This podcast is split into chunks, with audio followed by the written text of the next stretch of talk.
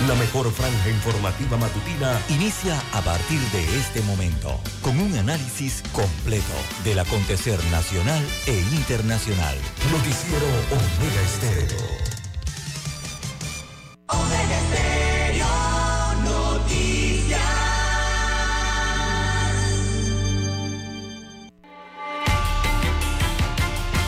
A continuación, los titulares, con los hechos que son noticias hoy.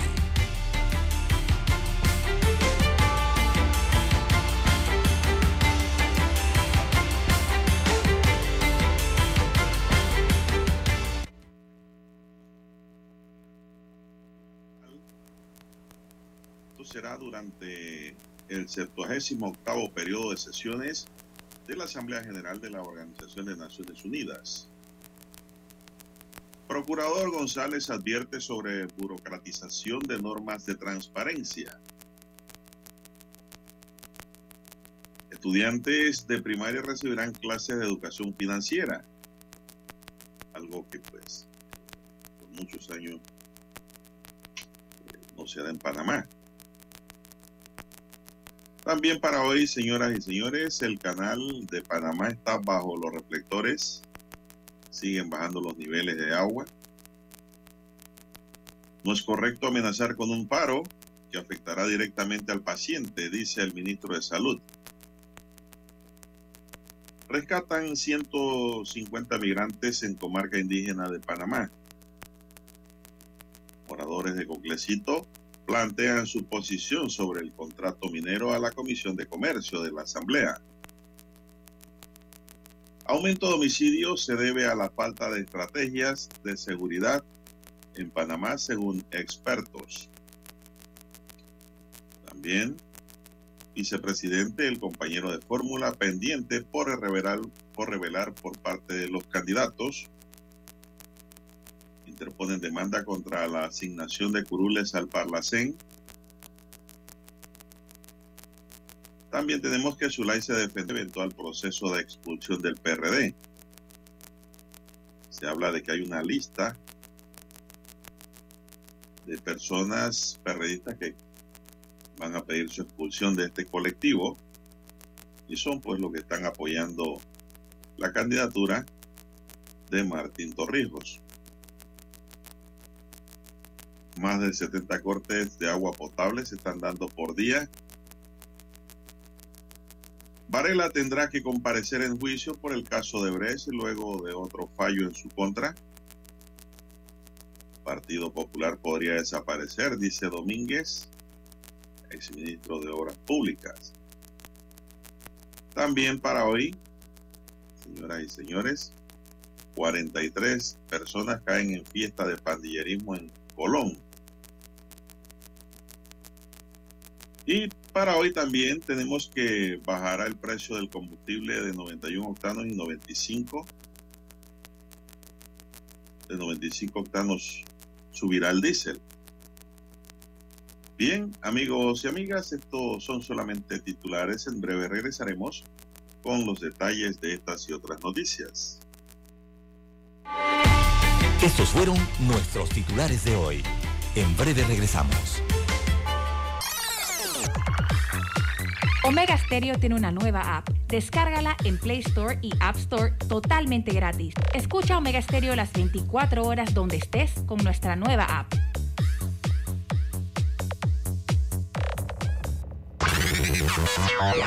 Desde el dominante Cerro Azul, Omega Estéreo cubre las provincias de Panamá, Colón, Darién, Panamá Oeste y las playas en los 107.3. Continúa desde el majestuoso Cerro Canajagua en los 107.5, cubriendo todas las provincias centrales hasta el imponente volcán Barú en los 107.3 para las provincias de Chiriquí, Bocas del Toro y Veraguas. Omega Estéreo para todo Panamá.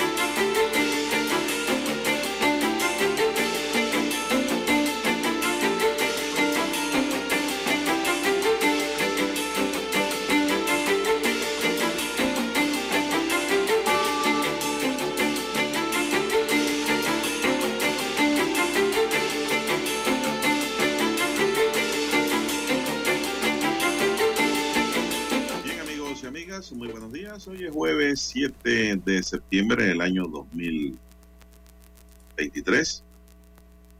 Hoy se conmemora la fecha de firma de los tratados Torrijos-Carter, ratificación de los tratados.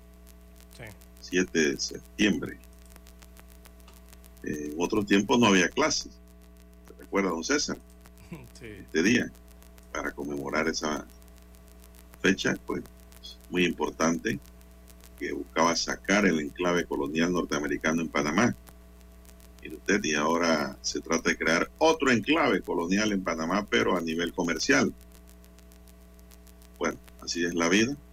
Y precisamente Torrigo y su partido PRD fueron los que trabajaron en esta ratificación de esos tratados.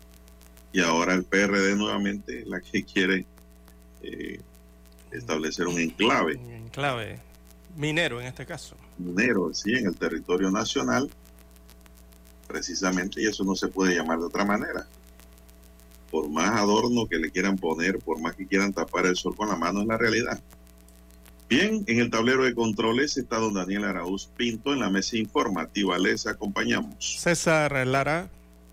Y Juan de Dios Hernández Sanjur para presentarles las noticias los comentarios y los análisis de lo que pasa en Panamá y el mundo en dos horas de información, iniciando esta jornada como todos los días con fe y devoción, agradeciendo a Dios por esa oportunidad que nos da de poder compartir una nueva mañana y de esta forma llegar a sus hogares, acompañarles en sus vehículos, en sus lugares de trabajo, donde quiera que usted se encuentre a esta hora de la madrugada. Pedimos para todos salud, divino tesoro. No tiene precio la salud seguridad y protección ante tantos peligros que nos rodean, desde que amanece hasta que anochece y durante toda la noche. Sabiduría y mucha fe en Dios, señoras y señores. Pidamos siempre la renovación de fe, vivamos con fe, porque con fe, pues siempre habrá luz, habrá una esperanza de vida. Si no es aquí, pues habrá una vida espiritual también. Quien no tiene fe no tendrá esa vida, amigo. En línea directa de comunicación en el doble seis catorce catorce cuarenta y cinco, ahí me pueden escribir. Doble seis catorce catorce cuarenta y cinco, don César Lara está en redes sociales, don César, ¿cuál es su cuenta? Bien, estamos en las redes sociales, en arroba César Lara R, arroba César Lara R es mi cuenta en la red social Twitter, allí puede enviar sus mensajes, sus comentarios, denuncias, fotodenuncias, el reporte del tráfico temprano por la mañana. Recuerde esos incidentes, accidentes, lo que usted encuentre sobre la vía, bueno, información que le sirva al resto de los conductores. Buenos días, don Daniel, a usted, don Juan de Dios, en la unidad remoto.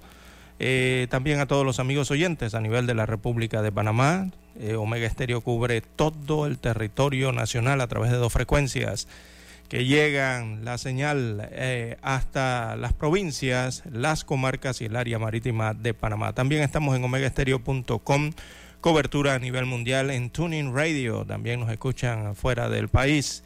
También estamos en la aplicación de Omega Stereo, el apps. bueno, usted lo puede descargar para su dispositivo móvil y su celular. Allí nos puede escuchar. Si no, bueno, a través de la tienda de Google, va a la tienda respectiva eh, de, Play Store y allí puede descargar para su sistema Android o iOS. Y también los buenos días a los amigos oyentes que nos sintonizan en su televisor. Omega Estéreo llega a su televisor a través del canal 856 de Tigo, televisión pagada por cable a nivel nacional. ¿Cómo amanece para hoy, don Juan de Dios?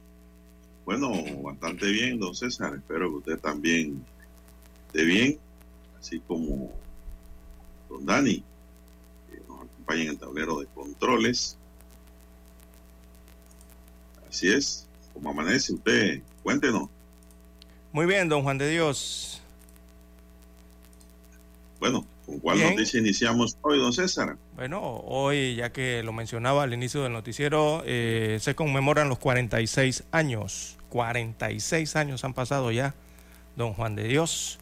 Un día como hoy, 7 de septiembre de 1977, eh, se firmaron en Washington, Estados Unidos de América, los tratados Torrijos-Carter que el 31 de diciembre de 1999, muchos recordarán, devolvieron entonces el canal interoceánico a Panamá. Y estos tratados pusieron fin entonces a la presencia militar estadounidense en nuestro país.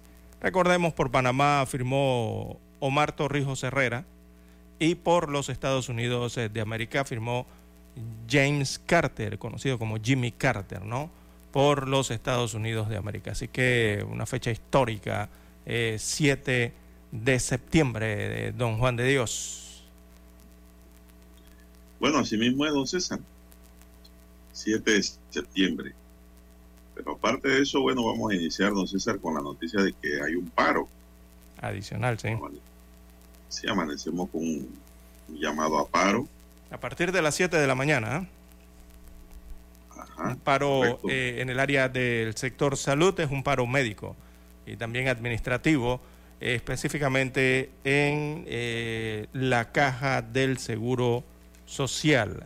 Ha anunciado entonces eh, las agrupaciones eh, de esta institución un paro para el día de hoy por 48 horas, ¿no? Este paro en que médicos, enfermeras, eh, también personal administrativo del Seguro Social, bueno, estarán de brazos caídos, exigiendo algunas mejoras en la salud pública en Panamá.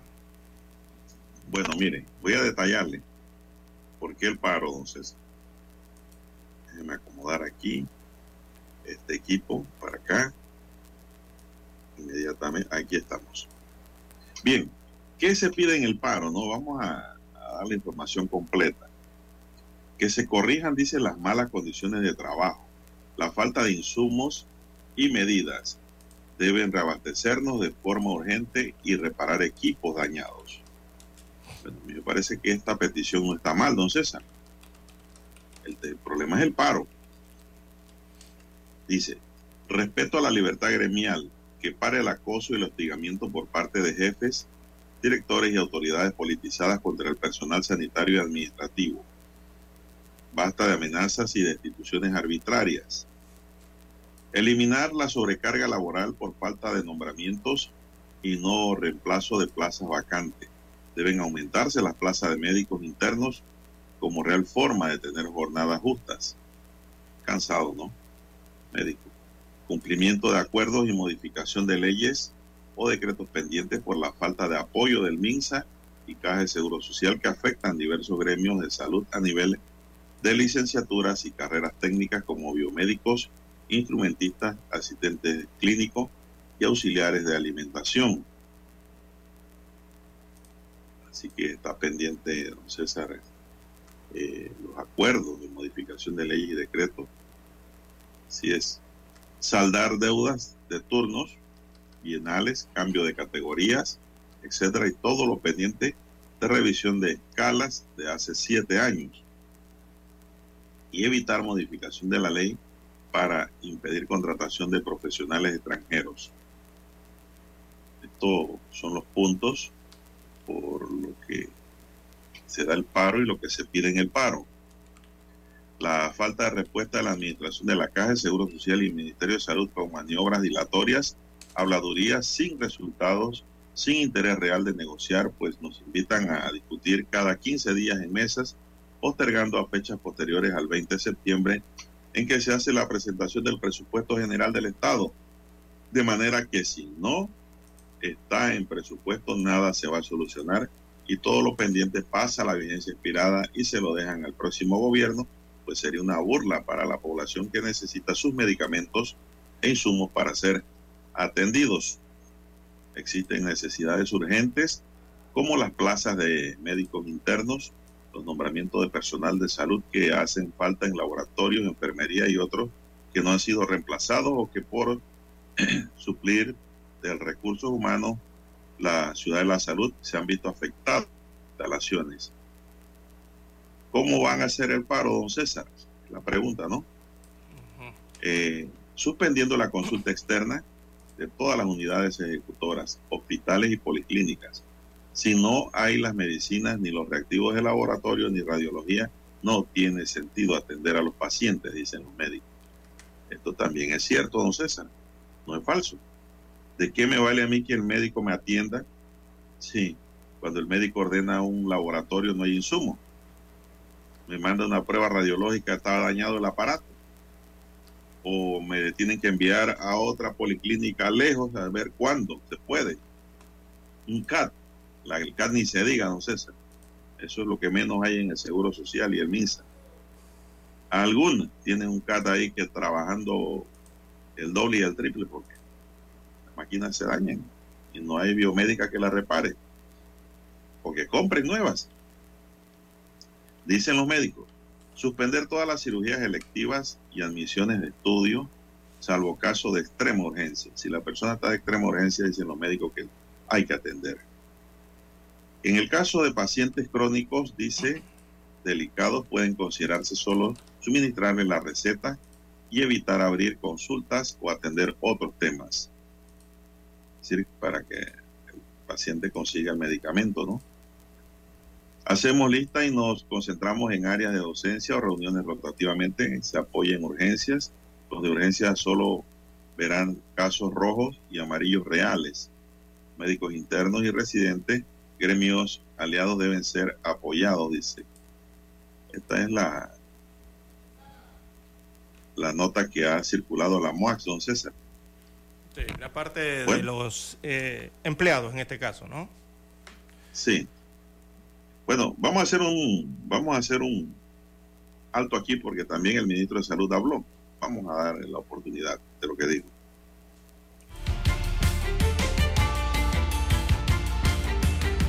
Para anunciarse en Omega Estéreo, marque el 269-2237.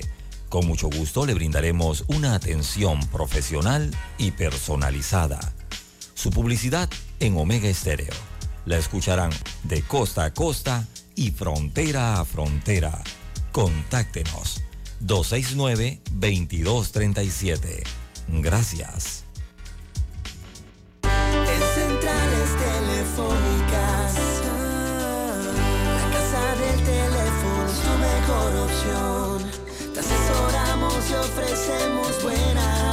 Con años de experiencia, trabajando para ti.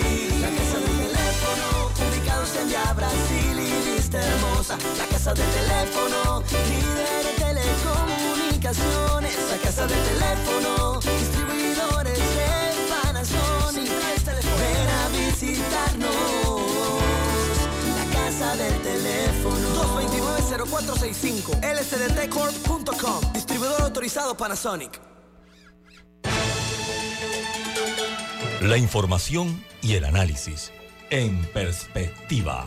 De lunes a viernes, de 7.30 a 8.30 de la mañana. Con Guillermo Antonio Adames, Rubén Darío Murgas y Camila Adames Arias. En perspectiva. Por los 107.3 de Omega Estéreo.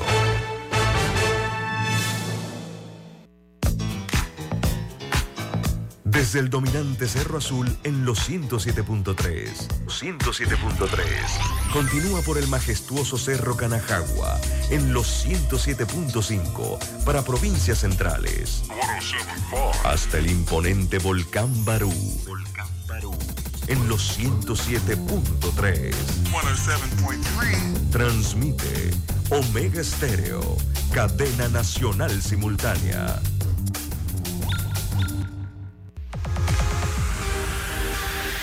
Omega Stereo tiene una nueva app. Descárgala en Play Store y App Store totalmente gratis. Escucha Omega Stereo las 24 horas donde estés con nuestra aplicación totalmente nueva. Noticiero Omega Estéreo.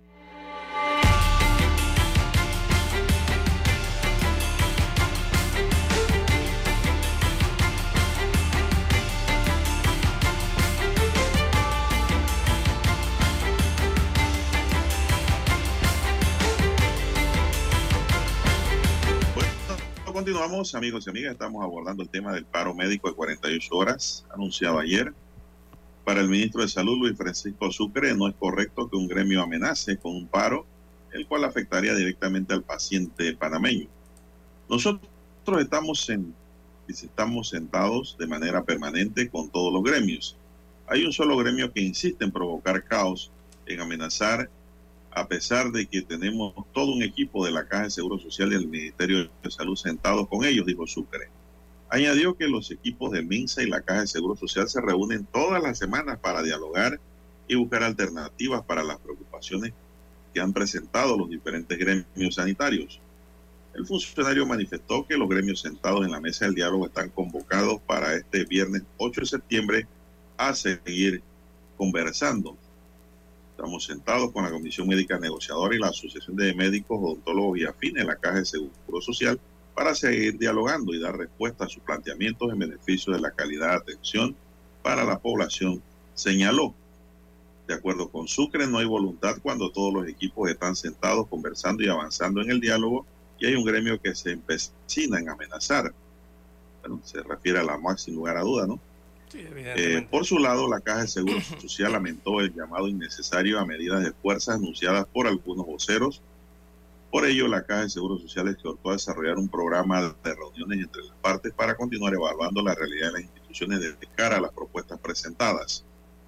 También recordó que el MINSA y la Caja de Seguro Social se ratificaron en su llamado al diálogo serio y responsable para encontrar fórmulas de entendimiento que puedan satisfacer las pretensiones gremiales sin menoscabar los derechos de los usuarios de los servicios de salud. Es importante señalar que en el área de la salud, la vida y la atención de los pacientes es lo más importante y que son quienes resultan afectados y perjudicados en todo movimiento de esta naturaleza, dijo. Bueno. Bueno, lo que veo es que la Caja del Seguro Social y el MINSA eh, tienen la disposición a diálogo en esta situación de este paro de los gremios médicos convocados para hoy a partir de las 7 de la mañana arrancaría ese paro de los gremios médicos, tanto del Seguro Social como del Ministerio de Salud.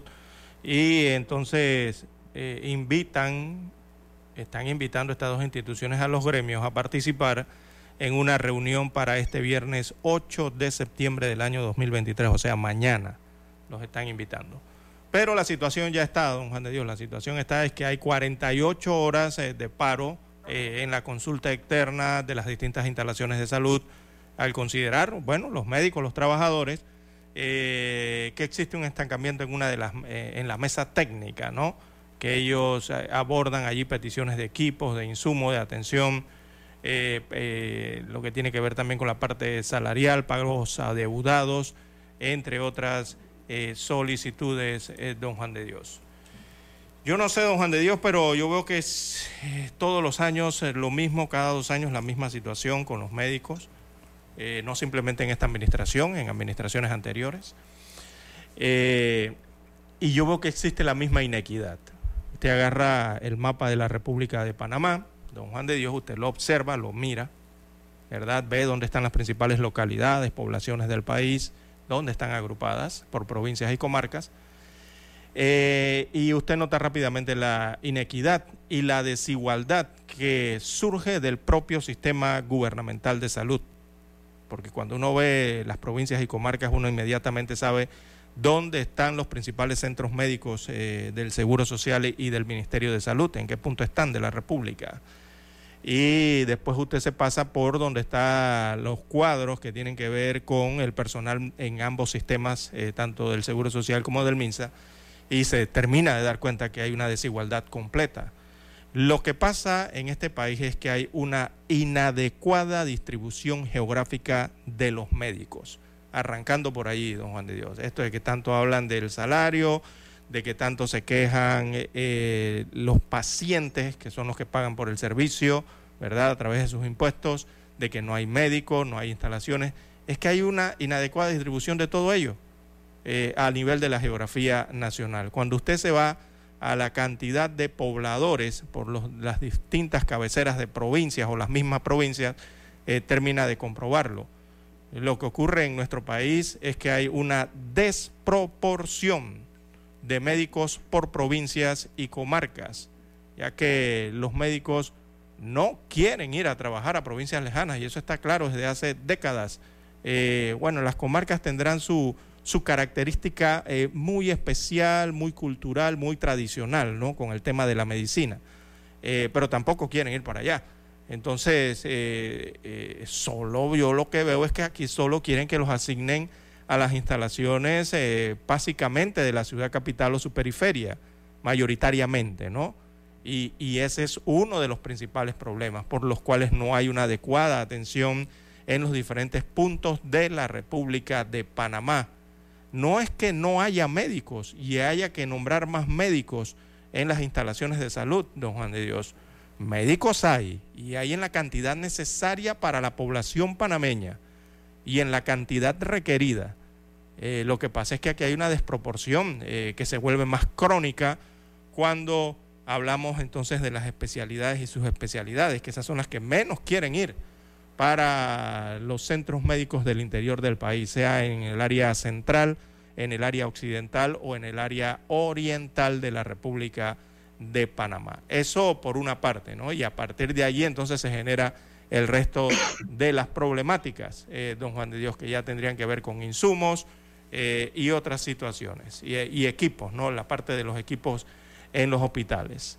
Eh, uno observa los cuadros, se va a la Contraloría, ve la contratación de médicos anuales y uno se cae para atrás, don Juan de Dios. Mire, estoy viendo aquí nada más el año pasado, según las estadísticas oficiales de la Contraloría General de la República. Para darle un ejemplo nada más, ¿usted sabe cuántos odontólogos contrataron en la provincia de Bocas del Toro el año pasado? Mire, Bocas del Toro definitivamente debería tener es la provincia de la, debería ser la provincia de la mejor sonrisa de todo Panamá. La mejor, don Juan de Dios. Eh, y es que en Bocas del Toro, allí hablan de, vemos la inequidad. Mire, es inconcebible, por ejemplo, en Bocas del Toro. Déjeme buscarle el cuadrito, el diminutivo del cuadrito aquí rapidito para decirle cuántos contrataron. Imagínense usted en Bocas del Toro, eh, han contratado 146 odontólogos. Hay nombrados 146 odontólogos para la provincia de Bocas del Toro. Yo le pregunto, don Juan de Dios, ¿cuántas instalaciones de salud en donde puedan albergarse la especialidad de odontología hay en Bocas del Toro? Es buena pregunta, porque si usted no nombra un odontólogo con equipos, ¿Qué va a hacer ese odontólogo ahí? Don Juan de Dios, dígame los principales hospitales de Bocas del Toro. El Dávila de la Caja del Seguro Social y creo que el Minsa tiene otro en, no sé si es en Almirante, me parece hay otro de la Caja del Seguro Social, son dos, y el Minsa tiene otro hospital. Tres principales en donde puede haber instalaciones para odontología, don Juan de Dios. Y tienen 146 odontólogos nombrados. Eso es nada más para que usted vea la inequidad que hay en el sistema eh, de salud pública. Y me puedo ir con la Contraloría y estas estadísticas que son oficiales están al, a la disposición del público, nada más tienen que entrar a la página de la Contraloría. Es increíble. ¿Eso cómo se llama, César? Inadecuada planificación. Exactamente. Entonces por allí parten los problemas. Eso es inconcebible. Mire usted la cantidad de médicos en total en Bocas del Toro, de todas las especialidades. Después que venimos de la pausa, si quieres, se la comparo con cualquiera provincia central. Vamos a compararla con Herrera. Para...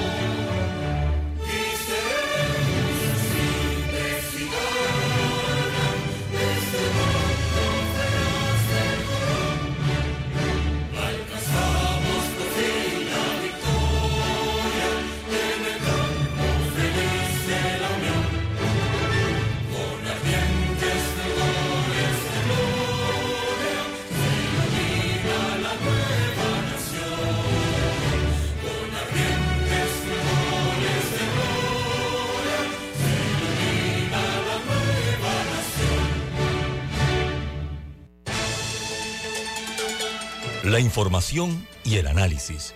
En perspectiva. De lunes a viernes, de 7.30 a 8.30 de la mañana. Con Guillermo Antonio Adames, Rubén Darío Murgas y Camila Adames Arias. En perspectiva. Por los 107.3 de Omega Estéreo. Noticiero Omega Estéreo.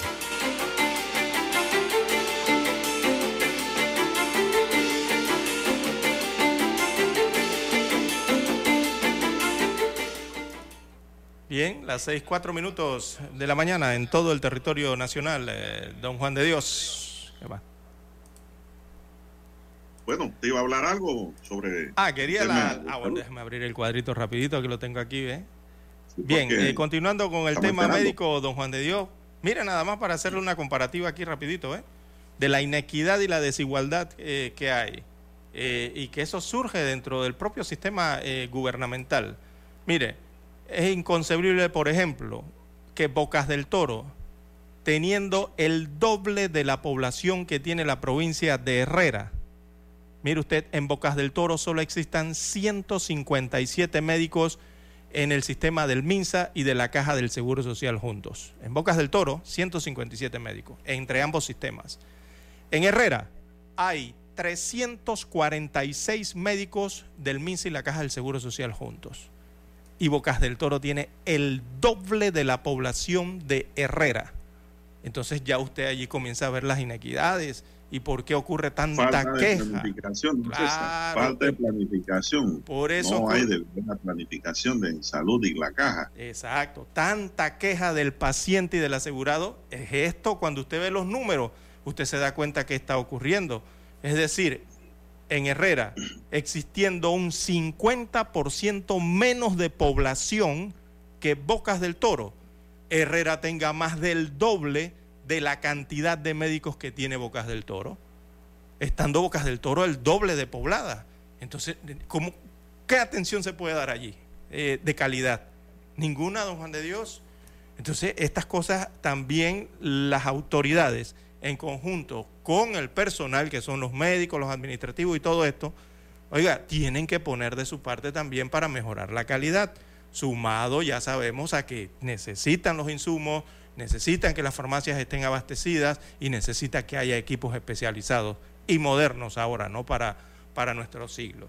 Pero eh, hay que reacomodar ciertas cosas, don Juan de Dios, para que haya un mejor sistema de salud en el país. Y ese es un solo ejemplo. Le puedo agarrar aquí Coclé contra Chiriquí, el que usted quiera, en este cuadro que está aquí.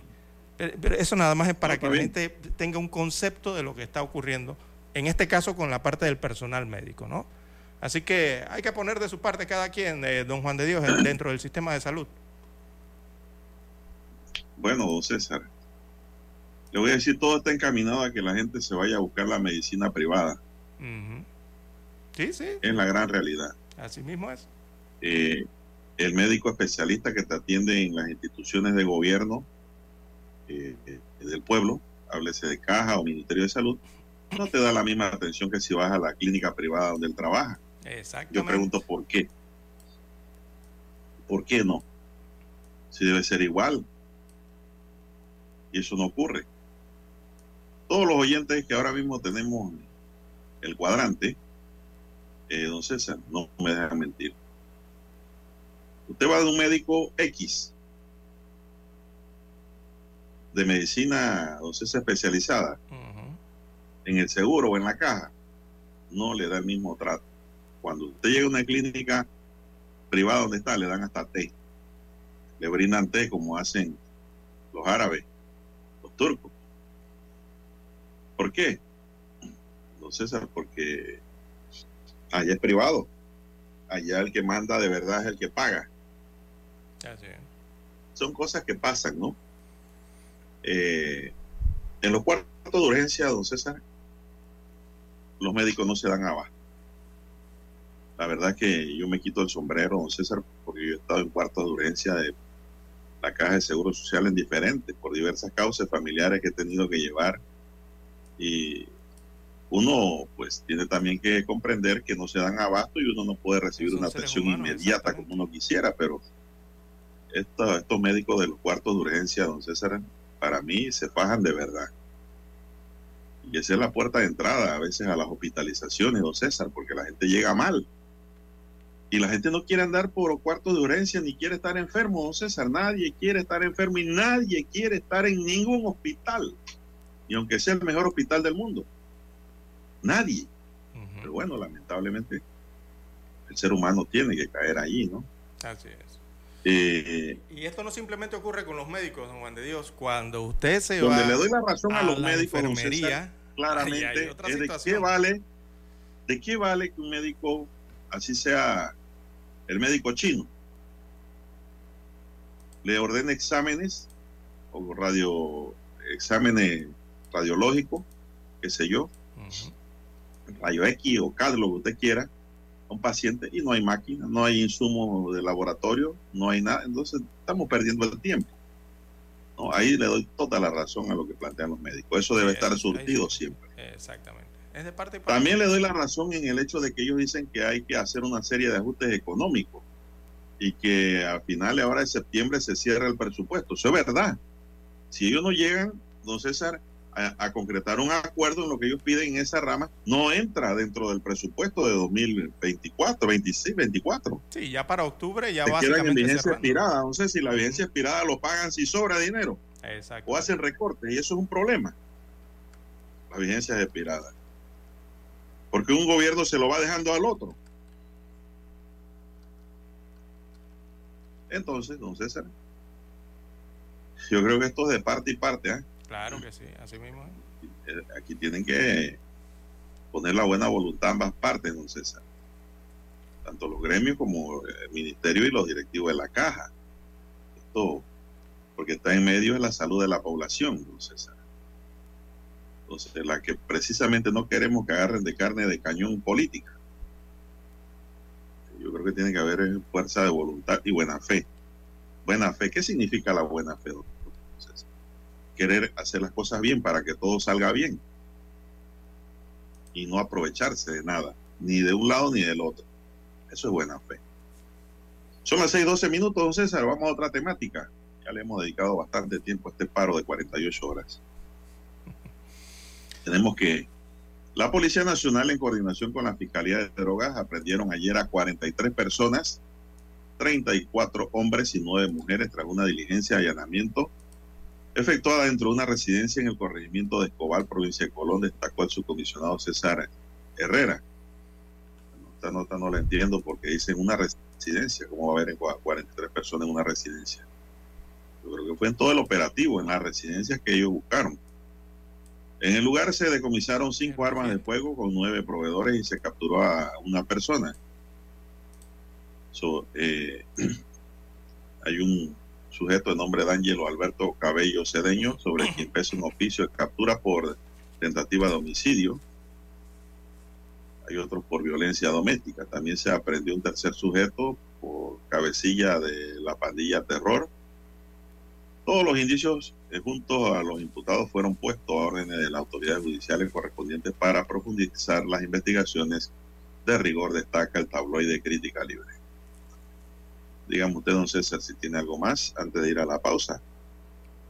No, si no, vamos a- a la respecto- pausa, don Dani. Respecto a este caso no tengo mayores detalles. Bueno, vamos a la pausa y regresamos con otras notas.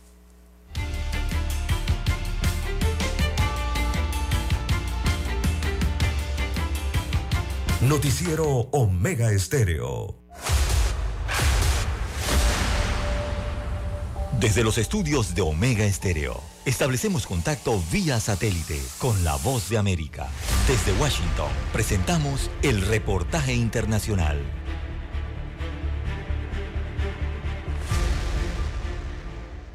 Con lágrimas en los ojos, fotografías y datos, representantes de comunidades indígenas impulsores del Preforo Social Panamazónico denunciaron la crítica situación que atraviesan porque se registran padecimientos de salud más frecuentes a causa de la contaminación minera en las zonas donde habitan. En conversación con La Voz de América, líderes de la Central de Pueblos Indígenas de La Paz pidieron que el gobierno atienda sus pedidos para frenar estas prácticas que están poniendo en riesgo la vida de la población originaria. Miriam Pariamo, vicepresidenta de la Confederación Nacional de Mujeres Indígenas de Bolivia, advirtió que acudirán a instancias internacionales para defender su territorio.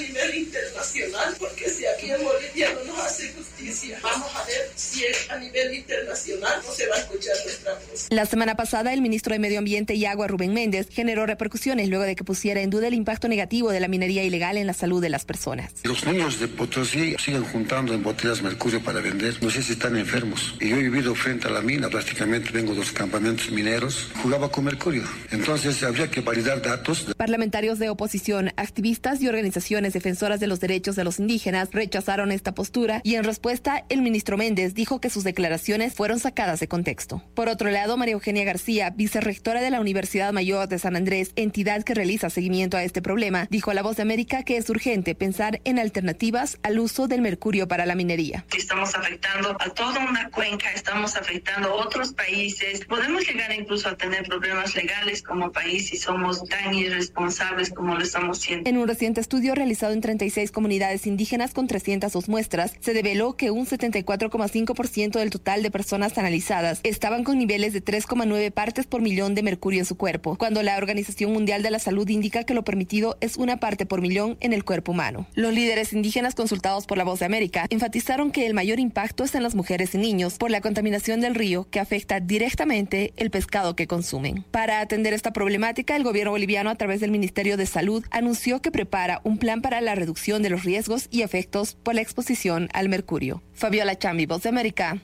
Bolivia. Escucharon vía satélite desde Washington el reportaje internacional. Omega Estéreo, cadena nacional. Desde el dominante Cerro Azul en los 107.3. 107.3. Continúa por el majestuoso Cerro Canajagua en los 107.5 para provincias centrales. Hasta el imponente Volcán Barú. Volcán Barú en los 107.3. Transmite Omega Estéreo, cadena nacional simultánea.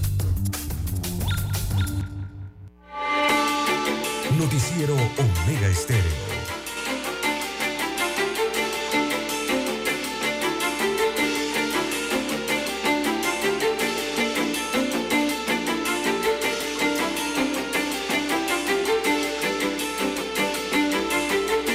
Bien, amigos oyentes, las 6 y 17 minutos de la mañana en todo el territorio nacional. Bien, en la parte central del país, sí, esto viene siendo en la parte centro-sur del país.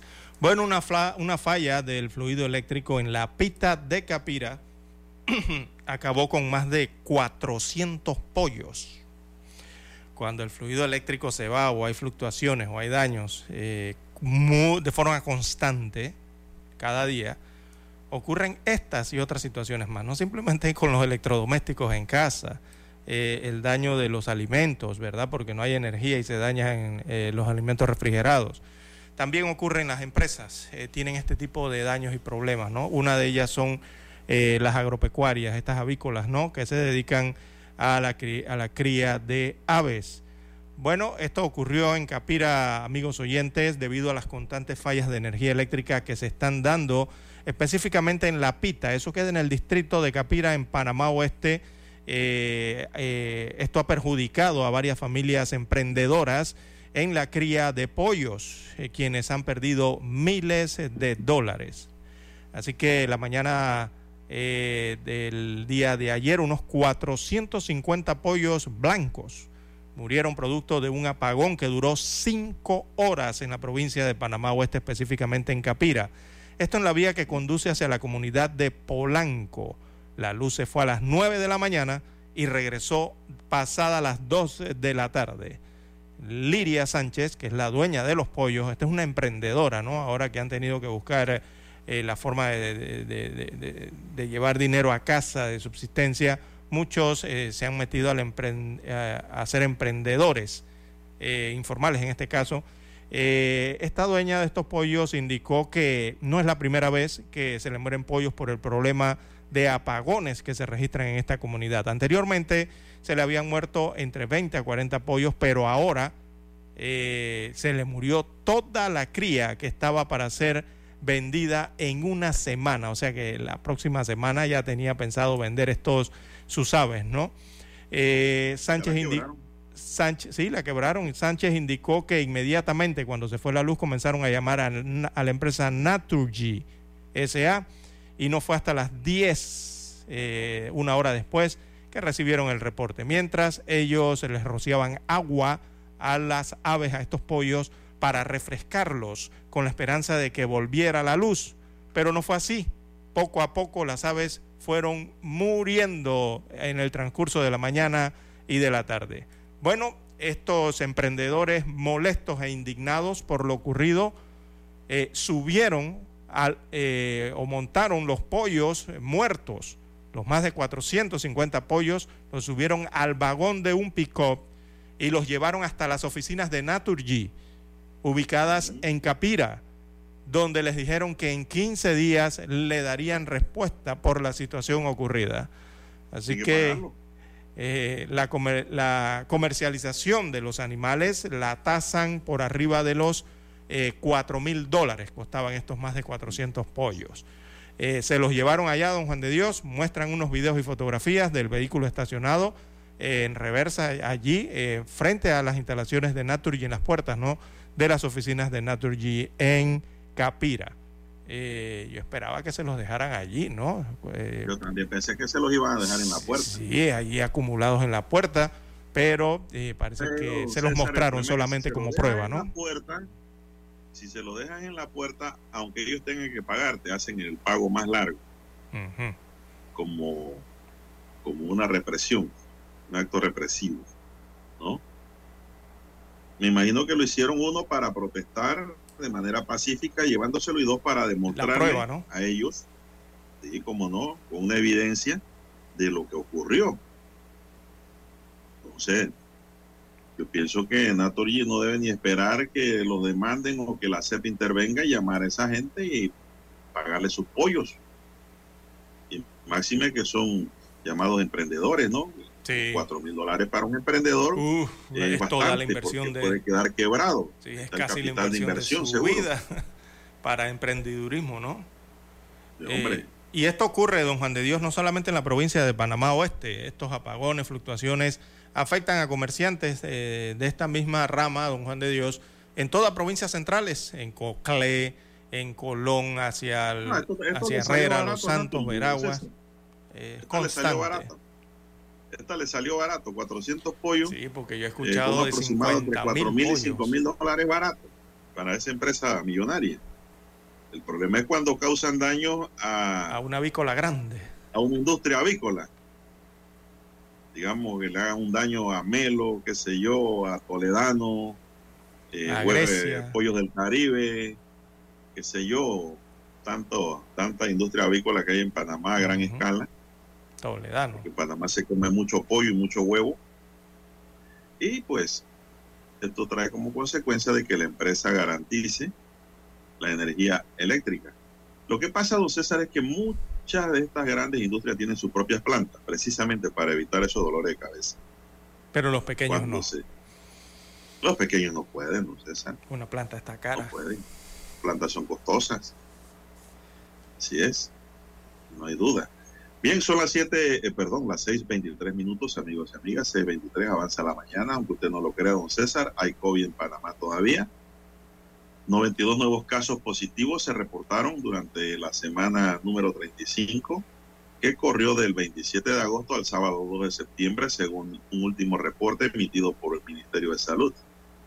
Durante esta semana se efectuaron un total de 4.276 pruebas para un porcentaje de positividad semanal de 2.2%.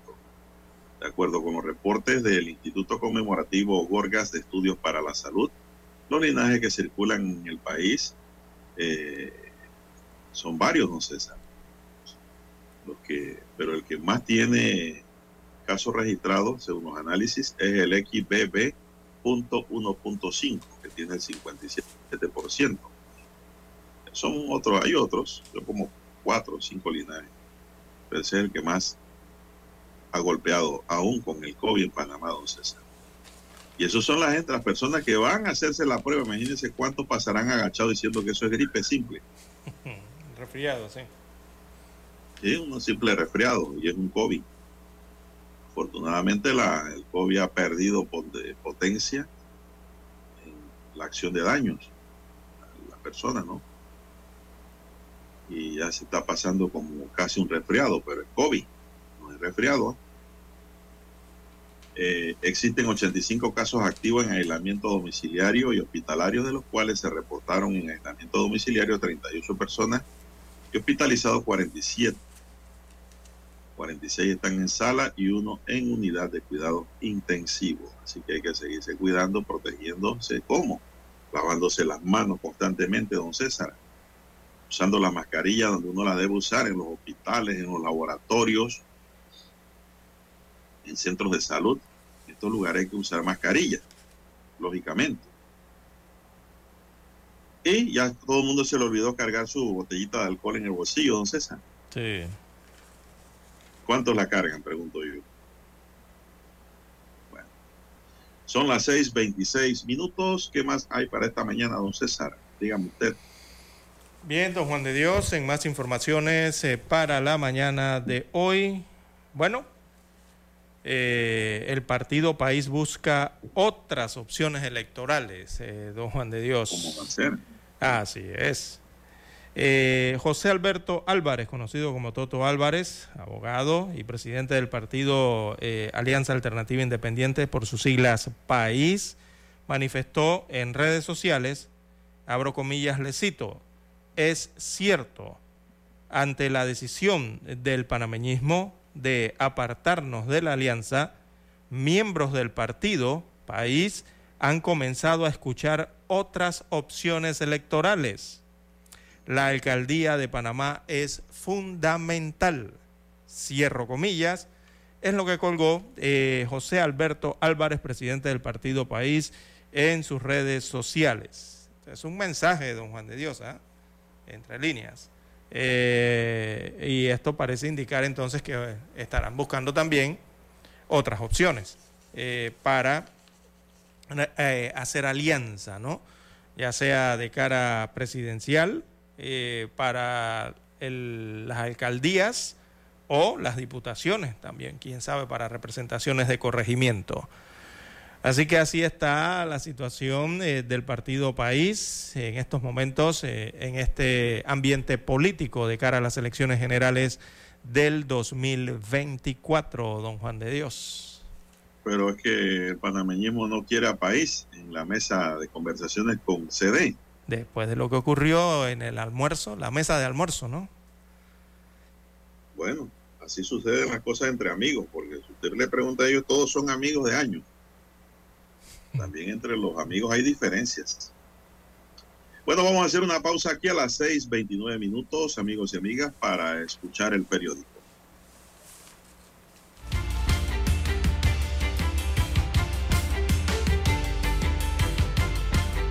Para anunciarse en Omega Estéreo, marque el 269-2237.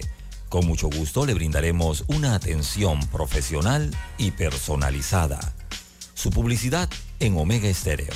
La escucharán de costa a costa y frontera a frontera. Contáctenos 269-2237. Gracias.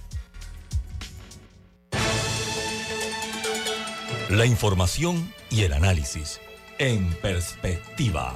De lunes a viernes, de 7.30 a 8.30 de la mañana. Con Guillermo Antonio Adames, Rubén Darío Murgas y Camila Adames Arias. En perspectiva. Por los 107.3 de Omega Estéreo.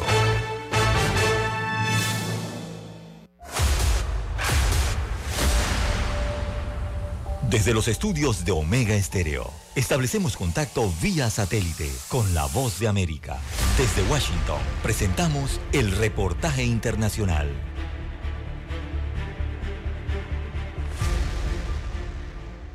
A medida que la temporada de huracanes y tormentas tropicales se acerca a su pico típico del 10 de septiembre, el Centro Nacional de Huracanes confirmó que Lee, la cuarta tormenta tropical de la temporada, está en plena formación y fortalecimiento. Con vientos sostenidos de más de 100 kilómetros por hora en el Océano Atlántico, Lee, a poco más de 200 kilómetros al este de las Islas Vírgenes, San Martín y Antigua y Barbuda, podría intensificarse rápidamente hasta convertirse en un huracán extremadamente peligroso de categoría 3 o más este fin de semana, con vientos superiores a los 200 kilómetros por hora. Aún es demasiado pronto para saber si este sistema afectará directamente al territorio continental de Estados Unidos, pero si el huracán permanece en el mar, el oleaje peligroso y las corrientes de resaca, el fin de semana en Nueva Jersey una persona murió por un accidente de resaca, esa combinación podría amenazar una vez más la costa este. A medida que Lee se mueva hacia el oeste, sus condiciones serán cada vez más favorables para su fortalecimiento. Mucha humedad, vientos y agua anormalmente cálida. Todo indica que la depresión se convertirá en un fuerte huracán, afirmaron desde el Centro Nacional de Huracanes. Lee sería el cuarto en alcanzar ese estatus esta temporada después de Don, Franklin e Idalia. Se espera que el huracán se vuelva significativamente más fuerte para el fin de semana y se anticipa que se convierta en el tercer huracán de categoría 3 o más fuerte de la temporada cuando comience el fin de semana. Se estima que la próxima semana Lee gire hacia el norte y se convierta en un huracán extremadamente fuerte con vientos máximos sostenidos de 240 kilómetros por hora, lo que lo convertiría en una tormenta de categoría 4. Gustavo Cherky, Voz de América, Washington, D.C. Escucharon vía satélite desde Washington el reportaje internacional.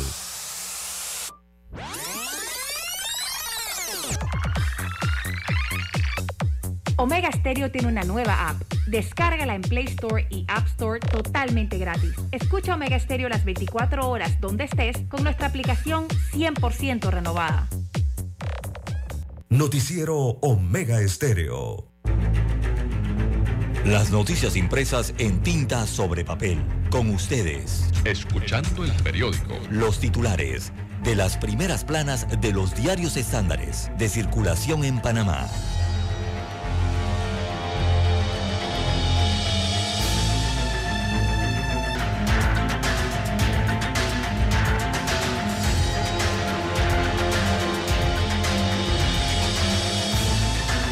Amigos oyentes, el diario La Prensa titula para este jueves 7 de septiembre del año 2023, eh, Procurador González pide postergar debate de ley de transparencia.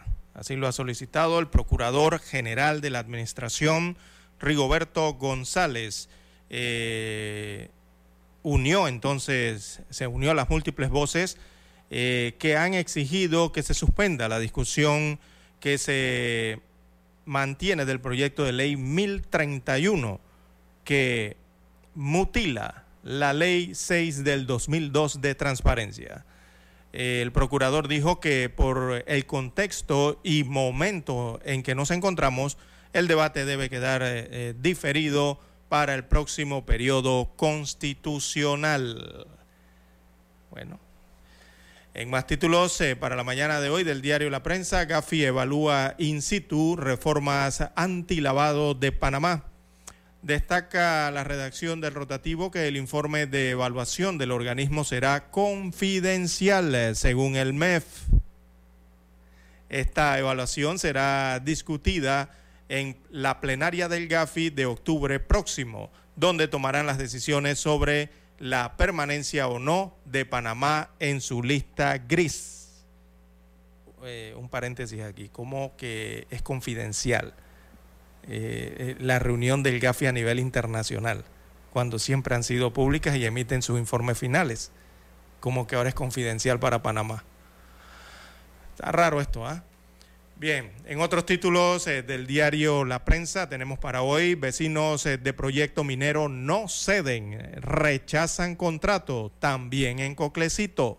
Así que crece el rechazo del contrato minero el temor por la expropiación de tierras y las exigencias de mejoras al contrato acapararon el debate del contrato ley propuesto entre el Estado y la empresa minera Panamá First Quantum Limited, eh, el cual eh, se desarrolló en Coclecito, esto en el distrito de Omar Torrijos Herrera, en la provincia de Colón.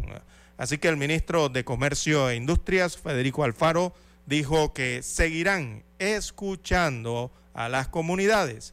Creo que este contrato representa los mejores intereses del país en comparación con lo que dejó el pasado gobierno, según manifestó el ministro de Comercio actual. En otros títulos, para la mañana de hoy del diario La Prensa, figura de Carrizo llegará desgastada en el año 2024. Destaca el informativo que los analistas políticos José Eugenio Stoute y Danilo Toro han advertido que temas eh, polémicos como la derogación de la ley de transparencia y el contrato ley con Minera Panamá First Quantum eh, conllevará un desgaste a la figura del candidato oficialista José Gabriel Carrizo Jaén. También Gabinete aprueba 3.8 millones de dólares para Senacit. Así que se trata de un crédito por 3.8 eh, millones que le aprobó ayer el Consejo de Gabinete a la Secretaría Nacional de Ciencia, Tecnología e Innovación Senacit, que se usará en proyectos eh, como el Centro de Innovación e Investigación Logística Georgia Tech Panamá y el Centro Regional de Innovación eh, de Vacunas y Biofármacos. En otros títulos de la prensa para hoy, en Panorama, colegio deberá devolver dinero por aumentar cuotas. Se refieren a la Escuela Panamá o Panamá School. Perdió una eh, demanda entonces en la Corte Suprema de Justicia. También en economía, déficit comercial de Estados Unidos de América crece 2%. Es el peso que tienen los ciudadanos norteamericanos ante las inflaciones. También en deportes, Christiansen dejó clara su inconformidad. Bueno, porque está inconforme el técnico por el estado de las canchas para los próximos eh, juegos importantes que tiene la selección de Panamá. Eh, la fotografía principal del diario La Prensa para la mañana de hoy, una obra pospuesta. Eh, la fotografía muestra entonces lo que es la construcción del campus Gorgas dice que se iniciaría a finales de septiembre. Bueno, a finales de septiembre, dice su pie de foto, o a principios de octubre de este año se iniciaría la construcción de la fase 1 del nuevo campus Gorgas, que está ubicado eh, a un costado de la ciudad de la salud. La Contraloría General de la República refrendó el pasado 31 de agosto el contrato eh, de la obra. El el ICOGES, eh, dice aquí, tiene entre sus planes una nueva sede desde el año 2012. Eh, pero la fecha de eh, la falta de presupuesto en este caso y falta de fechas, esto entonces ha hecho que la entidad demore la realización de las obras para sus proyectos, o sea, para el proyecto del campus Gorgas por sus siglas. Ahí está la fotografía, no ha iniciado el proyecto. Bien, son los títulos eh, que tiene la prensa para la mañana de hoy en su portada. Revisemos ahora la primera plana de la estrella de Panamá. Bien, la estrella de Panamá para hoy, amigos y amigas, dice Cortizo y Petro sostendrán un encuentro para analizar la crisis migratoria. En el marco de la conferencia de las Naciones Unidas, el presidente Laurentino Cortizo sostendrá una reunión con su homólogo colombiano Gustavo Petro para analizar la crisis migratoria.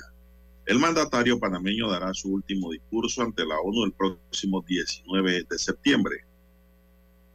Aumenta rechazo de las reformas a la ley de transparencia. Asamblea amplía el periodo de consulta. Los, los retos de América Latina y el Caribe por la transición energética y los efectos del cambio climático la sequía y la histórica idea de construir un canal usando energía nuclear. Está pendiente, dice la página de economía de la decana. Kansas City Chief inicia la defensa de su campeonato de la NFL de los deportes, el deporte que le encanta a Dani, el fútbol americano. Zulay Rodríguez, la siguiente expulsión en el PRD. El fiscal del PRD, Rey Torres, dijo que el próximo 14 de septiembre solicitará a la Dirección Nacional del Partido la expulsión de Zulay Rodríguez por su candidatura a la presidencia por la libre postulación. Los candidatos a la vicepresidencia que aún faltan por designar. Coclecito debatió sobre contrato minero. La Comisión de Comercio de la Asamblea retomó el debate del contrato minero en la comunidad de Coclecito en el distrito Marto Rijos Herrera. Los cuestionamientos fueron a favor y en contra de acuerdo, de acuerdo entre el Estado y la empresa minera Panamá, que debe ser aprobado por la Asamblea, según lo que se ha dicho. Entre los que avalaron el documento hay quienes pidieron que igualmente sea revisado porque hay conceptos que vulneran a los residentes. Algunos están de acuerdo, pero dice que hay que revisar eso. Pocas palabras que no se apruebe. Juan Guzmán, una voz del doblaje en Café con Estrella, el venezolano Juan Guzmán habla sobre los retos de la industria del doblaje en América Latina. Ha sido la voz oficial en doblaje latino de actores como Robert De Niro. Países de la región debatirán sobre el narcotráfico, representantes de más de 15 países de América Latina y el Caribe, de los cuales los mandatarios Gustavo Petro de Colombia y Andrés Manuel López Obrador de México son las figuras más importantes que se reunirán en Cali para abandonar y abordar, perdón, para abordar propuestas innovadoras sobre las realidades que vive la región en lo referente al problema mundial de las drogas.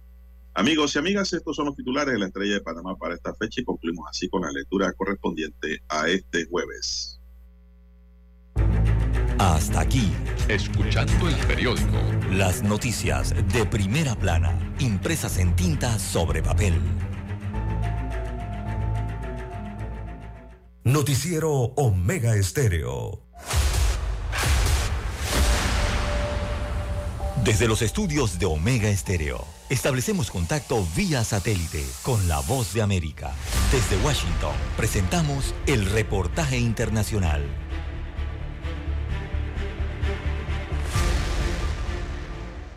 En medio de la campaña electoral y en medio de la crisis económica con el aumento de la inflación, el precio de los alimentos, de los servicios y del dólar, donde los sueldos no alcanzan, los argentinos critican duramente a la clase política. La inflación que hay es brutal. Lo que dicen de 90% de inflación, estamos hablando de un 400% de inflación en dos años. Como estamos viviendo, no votaría a ninguno, a ninguno. Es una vergüenza lo que están haciendo con nuestros países. Que van a resolver todo. Yo, si te tengo que decir, en este momento votaría en blanco porque siento una profunda decepción. En tanto, el economista Javier Milei, el candidato de la Libertad Avanza y el que más votos recibió en las elecciones y encabeza las encuestas, dijo que si nosotros logramos mejorar la fiscalización y si logramos que más gente vaya a votar, estaríamos en condiciones de ganar en primera vuelta y, y básicamente terminar con el quiserismo. Imagínate lo que sería para el quiserismo terminar perdiendo contra una fuerza que recién nace, con una fuerza que tiene dos años. Esto sería verdaderamente histórico. Y con esa estructura nueva le ganamos a las dos estructuras que dominaron la historia argentina en los últimos 70, 80 años. Mientras, Patricia Bullrich, una de las principales candidatas a la presidencia por la oposición por Juntos por el Cambio, señaló que el país está en medio del caos económico y no hay autoridad. La verdad que nos gustaría que las campañas sean más limpias. El tema es que hoy, hoy Massa es candidato, es medio presidente, ministro de Economía, es todo junto, en vez de ocuparse de la inflación que está destruyendo a la gente, del dólar que sigue aumentando. Por su parte, el candidato del oficialismo y actual ministro de Economía, Sergio Massa, prometió que va a generar un cambio radical eliminando a los especuladores. cuando no hay antagonismo en el proyecto productivo o en el proyecto federal de país, nos quieren envenenar con el antagonismo político. Y nosotros desde el 10 de diciembre vamos a convocar a un gobierno de unidad nacional bajo la consigna, para un argentino no hay nada mejor que otro argentino. El panorama político en Argentina es muy complicado y está avivado por una situación social y económica muy compleja. Juan Ignacio González González Prieto, Buenos Aires. Escucharon vía satélite desde Washington el reportaje internacional. Noticiero Omega Estéreo. Problemas de tierra, reclamos por accidentes, despidos injustificados, reclamos de herencias, sucesiones, daños y perjuicios. Todo problema legal civil, penal y laboral, consulte al 6614-1445. Licenciado Juan de Dios Hernández le atiende. 6614-1445. Con atención en Panamá, Panamá Este, Panamá Oeste, Colón, Coclé, Santiago, Herrera y Los Santos. Anote y consulte.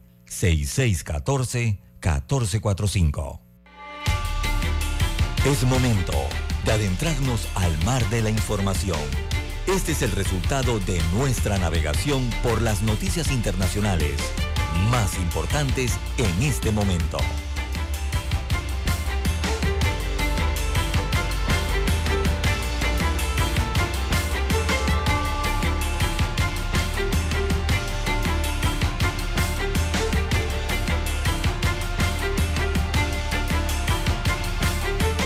Bueno, dando unas pinceladas internacionales, don César, tenemos que Corte Suprema anula todas las pruebas obtenidas por acuerdos con Odebrecht. La decisión del juez, eh, del juez eh, José Díaz eh, Tofoli, en respuesta a un pedido realizado por la defensa del presidente de Brasil, Luis Ignacio Lula da Silva, se produce esta decisión. Un magistrado de la Corte Suprema brasileña anuló este miércoles todas las pruebas obtenidas mediante acuerdos de colaboración con la constructora Odebrecht, las cuales afectaron a varios políticos y empresarios de Brasil y de otros países en el marco de la llamada Operación Lavajato. La decisión fue del juez José Díaz Toffoli en respuesta a un pedido realizado por la defensa del presidente de Brasil, Luis Ignacio Lula da Silva, que llegó a pasar 580 días en prisión condenado por corrupción y lavado de dinero en un proceso que después fue anulado y que se basaba en parte de pruebas ofrecidas por Odebrecht. En su dictamen, el magistrado también ordena que entidades como la Fiscalía General de la República, la Oficina Jurídica de la Unión y el Consejo Nacional de Justicia investiguen la responsabilidad de los agentes públicos involucrados en la celebración del acuerdo de clemencia con la constructora.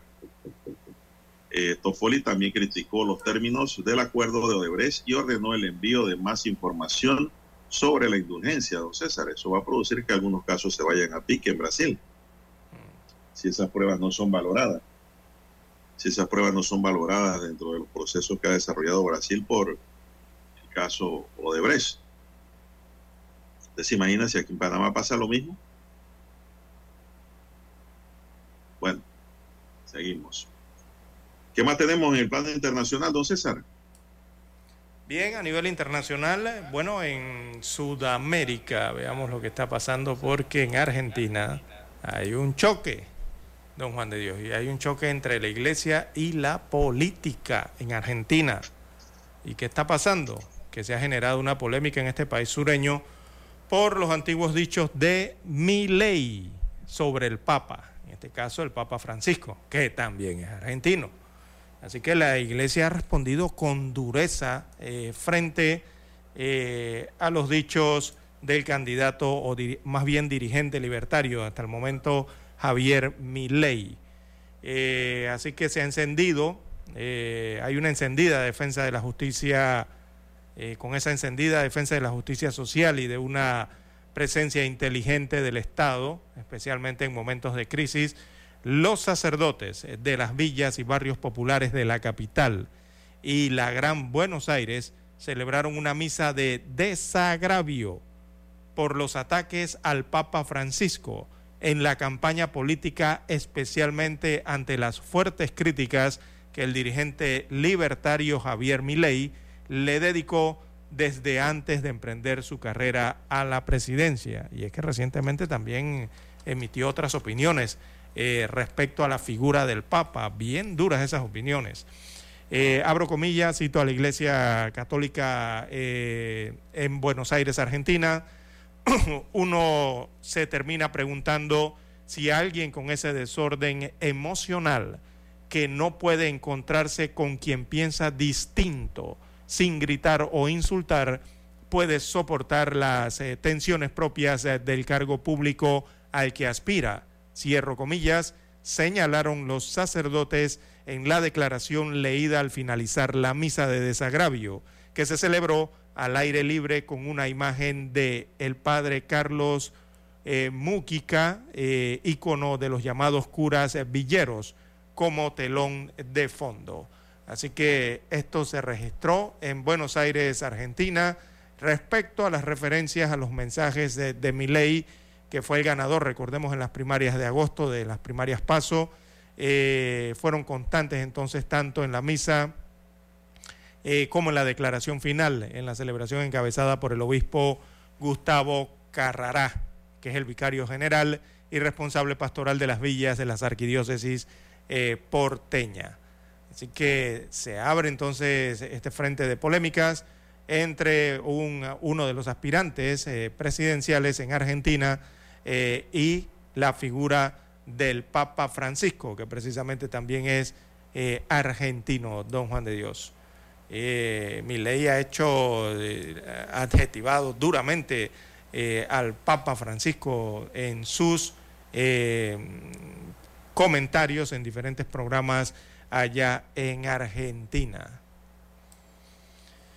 Bueno, un juez federal de Texas ordenó ayer al gobierno estatal retirar una barrera de boyas instalada sobre el Río Grande en la frontera sur de Estados Unidos y que sea antes del 15 de septiembre.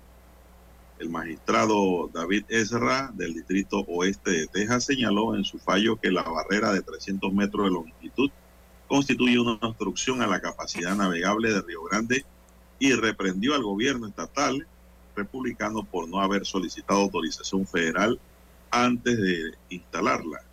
La conducta de Texas perjudica irreparablemente la seguridad pública, la navegación y las operaciones de funcionarios de agencias federales en el área de Río Grande y sus alrededores, subrayó el juez. El fallo también prohíbe a Texas volver a instalar boyas o cualquier tipo de estructura sobre el río, lo que supone una victoria para el gobierno de Joe Biden, que presentó la demanda inicial en el tribunal en contra de la barrera flotante complace saber que el tribunal dictaminó que la barrera era ilegal y daña de manera irreparable las relaciones diplomáticas de Estados Unidos y la seguridad pública, señaló la fiscal general asociada del Departamento de Justicia, Vanita Gupta, en un comunicado. Bueno, eso ocurrió en Texas. Bueno, en los... Esa boya, entonces, es para que no pase gente nadando. Sí, exacto, para que no pasen tampoco por el límite marítimo, ¿no? Así es pero la, la quitaron no por eso, sino porque entorpecía la navegación. Exacto.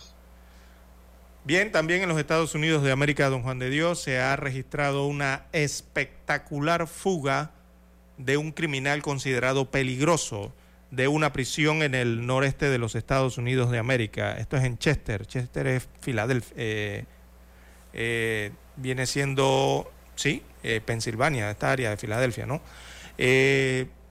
Bueno, esto ha ocurrido en los Estados Unidos de América, don Juan de Dios. Tiene esto a la policía en vilo y ya afecta la vida en un condado de los suburbios, suburbios de Filadelfia, donde por seguridad cerraron las escuelas el día eh, miércoles. Ayer las cerraron. Eh, casi una semana después entonces de la fuga de Danelo Souza Cavalcante, un brasileño de 34 años de edad condenado días antes a cadena perpetua por el asesinato de su exnovia. Cientos de agentes trabajan actualmente día y noche utilizando helicópteros, drones y perros para localizar al fugitivo, según ha dicho el fiscal del condado de Chester. El hombre retratado entonces con esta fotografía con pelo negro, cabello negro, Barba eh, en el cartel de búsqueda. Eh, fue visto por última vez el lunes en la noche en las imágenes de vigilancia de un jardín, una cámara de vigilancia de un jardín botánico eh, normalmente abierto al público, pero que estuvo cerrado el miércoles. Así que al estilo hombre araña se escapó este, este preso, don Juan de Dios, este, que ahora es fugitivo, eh, por los tejados de la cárcel del condado de Chester y es considerado altamente peligroso, tanto que en algunas localidades eh, han cerrado las escuelas para evitar que haya niños eh, cercanos allí donde pudiese estar o las autoridades consideran que pudiese estar moviéndose en estos momentos este prófugo peligroso para los Estados Unidos de América. Continúa su búsqueda. Bien, señoras y señores, un cable de la agencia F dice que el presidente de Colombia, Gustavo Petro, y su homólogo de Panamá, Laurentino Cortizo, tendrán una reunión bilateral aprovechando el 78 periodo de sesiones de la Asamblea General de Naciones Unidas que se realizará en Nueva York, Estados Unidos, entre el 19 y el 26 de septiembre de 2023. Compartimos con Colombia muchas cosas, no solo históricas, hay muchos temas propositivos que pueden ayudar a avanzar una agenda donde la migración se incluya, aseveró el canciller de la canciller de Panamá, eh, Yanaina Tiwani. Ambos países enfrentan una creciente crisis migratoria en la frontera que comparten. Se estima que hasta agosto cerca de 300.000 personas han cruzado la selva de Darién, que posteriormente son transportados en buses hasta la frontera con Costa Rica. La problemática ha generado tensión entre ambas regiones hermanas. La visión de Panamá de los flujos migratorios está inclinada a un tema humanitario. En Colombia, sin embargo, la migración irregular es un derecho de tránsito. A pesar de las diferentes posturas, todos los países que están experimentando los efectos de la, crisis migratoria coinciden en que la solución no puede ser unilateral, sino regional. Las autoridades panameñas señalan que la selva de Darianita les impide establecer un centro, un registro certero de número de inmigrantes que ingresa por esa ruta y por tanto correspondía a los colombianos hacer ese recuento. Pero ocurre que los números de migrantes que reporta Colombia no concuerdan nunca con lo que recibe Panamá. Colombia en su parte argumenta que los migrantes tienen derecho a un tránsito libre en su búsqueda por una mejor vida. Muy recientemente el presidente de Colombia se reunió con su homólogo costarricense Rodrigo Chávez. En ese encuentro los mandatarios abordaron diversos temas sobre migración. Petro dijo escuetamente que es un fenómeno creciente sobre el cual tenemos que construir una política común latinoamericana para ciertos sectores de la sociedad panameña el encuentro de los mandatarios no fue prudente. Mientras Petro soltaba estas declaraciones en Costa Rica, Panamá se quejaba abiertamente en Colombia de los organismos internacionales por el abordaje de la crisis migratoria y los pocos controles en la frontera. Petro, en lugar de enfrentar la problemática con Panamá, había decidido de discutirlo con Chávez, pero posteriormente se confirmó que el encuentro entre Petro y Chávez no estaba programado y se produjo debido a que la Universidad de La Paz lo invitó a recibir un reconocimiento. Darien es una de las rutas más usadas por personas para migrar desde el sur hasta el norte. En su paso por la selva, los migrantes se exponen a la violación de sus derechos humanos. Son las 6:57 minutos, don César. Bien, en más informaciones a nivel internacional eh, para la mañana de hoy. Eh, bueno, la Corte Suprema de México ordena la despenalización del aborto en todo el país, eh, según las últimas informaciones que han llegado desde este país norteño. Así que la Corte Suprema de Justicia de la Nación, en este caso de la República o de los Estados Federados de México, determinó despenalizar el aborto a nivel federal en México, de acuerdo con un mensaje difundido en la red social ex Twitter. Eh, el máximo tribunal resolvió que es inconstitucional el sistema jurídico que penaliza el aborto en el Código Penal Federal de México, ya que viola los derechos humanos de las mujeres y personas con capacidad de gestar. Destaca que ah, en un paso previo, hace dos años exactamente, este, eh, eh, la Corte de México eh, determinó que penalizar el aborto era inconstitucional. lo que abrió el camino para el fallo unánime dado a conocer en las últimas horas. Así que el aborto voluntario ha sido despenalizado en al menos 11 de los 32 estados que integran México. El gobierno capitalino de la Ciudad de México fue la primera jurisdicción latinoamericana en autorizarlo en el año 2007. La mayoría lo permite hasta las 12 semanas, eh, destaca el informe que llega desde tierras aztecas.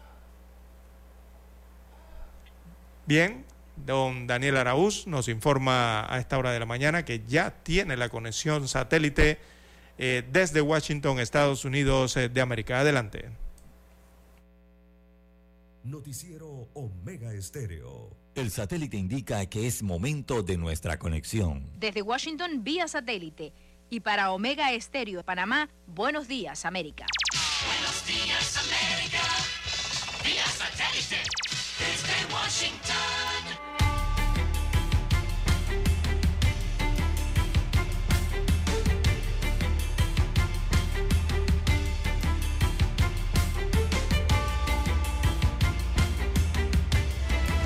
Washington les informa Henry Llanos.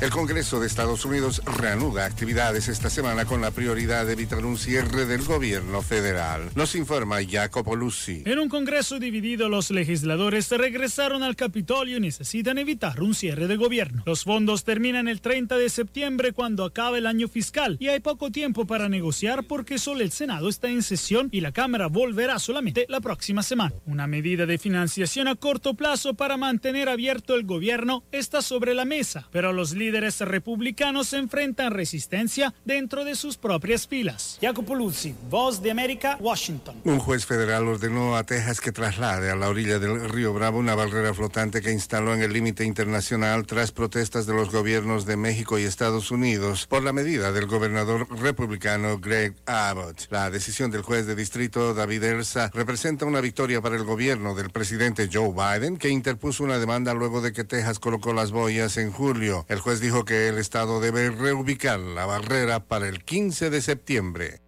Altos funcionarios venezolanos viajaron a China para fortalecer las relaciones bilaterales en un contexto preelectoral marcado por la continuidad de las sanciones de Estados Unidos. Desde Caracas nos informa Carolina Alcalde. La vicepresidenta de Venezuela, Delcy Rodríguez, y el ministro de Petróleo y presidente del estatal Petróleos de Venezuela, Rafael Telechea, están en China desde el martes en una visita oficial que busca fortalecer las relaciones bilaterales y las alianzas geopolíticas. Expertos coinciden en asegurar que se trata de una visita considerada clave y estiman que el principal objetivo sería lograr acuerdos financieros y comerciales que impulsen la producción y exportación petrolera. Desde 2007, China hizo préstamos millonarios a Venezuela, que aún mantiene una importante deuda, y destaca que las condiciones actuales para Venezuela no son las mejores. Carolina Alcalde, Voz de América, Caracas. Cinco drones fueron derribados en tres regiones rusas durante la noche, según indicaron autoridades. Una de las aeronaves pretendía atacar la capital, señalaron. Mientras tanto, Rusia inició un cuarto día de ataques aéreos contra la ciudad portuaria ucraniana de Ismail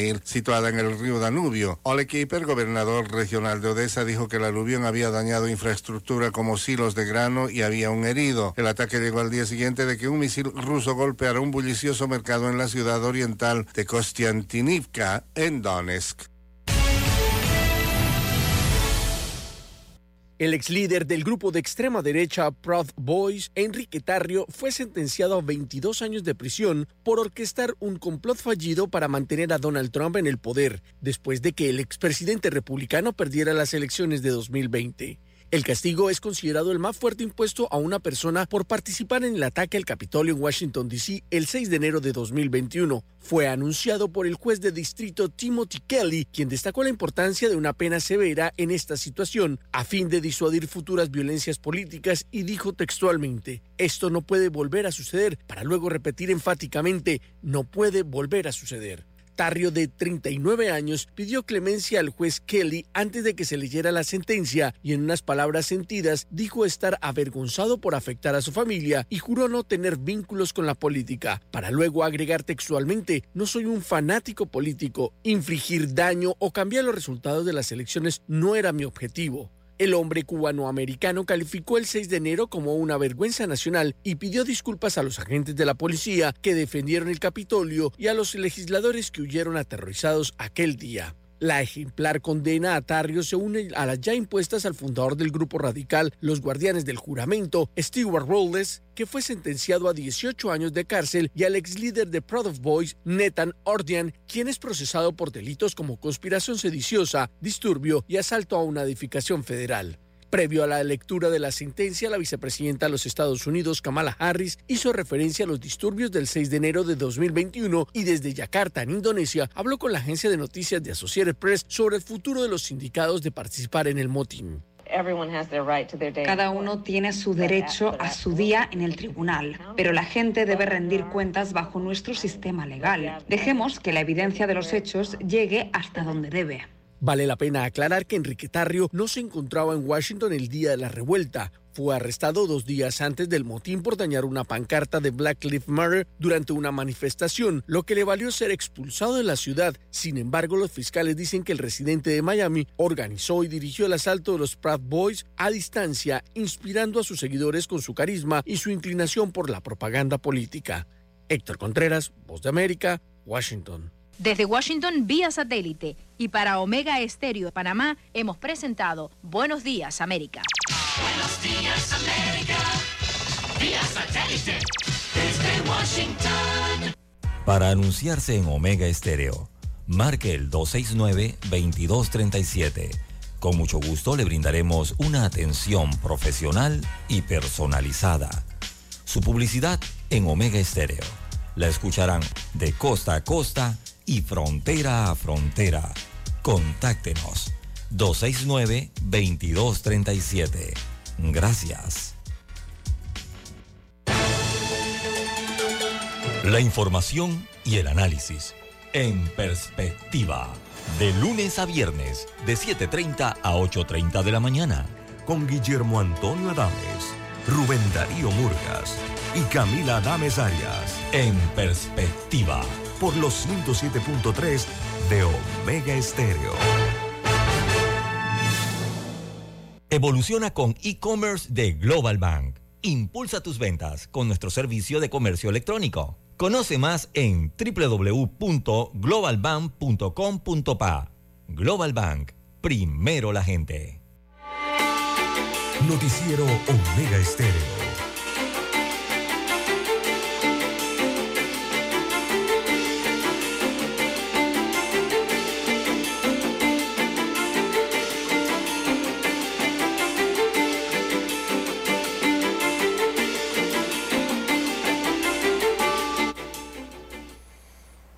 Bien. Bien, don César, tenemos un invitado hoy. Preséntelo. Así es, las 7, 6 minutos eh, de la mañana en todo el territorio nacional. Bueno, a esta hora establecemos contacto directo vía Zoom con Eloy Liber. Él es eh, director de Asuntos Corporativos, eh, Sostenibilidad Legal y Suministros de Cervecería Nacional. Para el señor Liber, hola, buenos días, ¿cómo está? Bienvenido al noticiero Mega Estéreo con César Lara y Juan de Dios Hernández. Muy buenos días a todos y muchísimas gracias por el espacio que nos dan. Buenos días, Juan de Dios, César, y a todo el público que nos escucha. Bueno, los pilares eh, que Cervecería Nacional eh, ha impulsado a través de su propósito es la entrevista para la mañana de hoy. Eh, señor Liber, ¿podría explicar en detalle qué es lo que la compañía busca transmitir a las audiencias a través de su nuevo propósito? Pues muchísimas gracias, César. Mira, afortunadamente el mes pasado, alrededor de la celebración del Día de la Cerveza, Cervecería Nacional tuvo eh, la alegría de poder invitar a mucha gente a compartir un evento especial para nosotros, que era el lanzamiento de nuestro nuevo propósito, que es cómo se enmarca la empresa hacia adelante en nuestra sociedad. Y en ese nuevo propósito nosotros lo definimos como el de soñar en grande el de soñar en grande para crear un futuro con más motivos para brindar. Así que alrededor de ese propósito y esa frase que normalmente vamos a escuchar cada vez más saliendo de Cervecería Nacional, nosotros enfilamos tres pilares para desarrollar ese propósito en la vida real. Y el primero, que tiene que ver con transformación tecnológica y una serie de plataformas y proyectos que estamos haciendo para transformar la manera en la que hacemos negocios y pasar a una plataforma tecnológica que nos permita hacer negocio por mucho más tiempo. La segunda es el de cuidado de la sociedad y el pilar de sostenibilidad, que ese tiene algunos proyectos que van a asegurar de que nosotros estamos cuidando el medio ambiente, estamos cuidando a los vecinos y sociedad que nos rodean y estamos cuidando el negocio para que así como Cervecería Nacional tiene 113 años de historia en Panamá, pueda tener por lo menos 100 años más. Y el tercero, y no menos importante, el pilar de nuestra gente, ¿no? Donde tenemos un plan que creemos que invita de una manera meritocrática a los mejores talentos del país a que traten de formar parte de este sueño de cervecería nacional. Eh, ¿Qué medidas eh, o compromisos claves eh, estarían implementando para garantizar enfoques, especialmente el enfoque ambiental, ¿no? responsable en las operaciones, en las actividades que desarrolla la Cervecería Nacional? Gracias por la pregunta, César. En temas de sostenibilidad, nosotros nos, nos hemos enfocado principalmente en tres áreas. La primera es la de acción por el clima. En acción por el clima, tal vez no mucha gente lo sabe, pero nosotros en el 2021, mediante una inversión de 10 millones de dólares y, asesoría de, algunos proveedores claves, nos convertimos en la primera cervecería en Centroamérica y Caribe en producir con energía 100% solar. Esa cervecería que nosotros vemos ahí en la tumba muerto, produciendo desde siempre, ahora está conectada a una granja solar que está en PC. Y todo lo que producimos, la cerveza, la malta, la soda, etcétera, que sale de ahí, se hace con energía 100% solar. Con lo cual, eh, damos al cliente panameño productos mucho más limpios para el medio ambiente.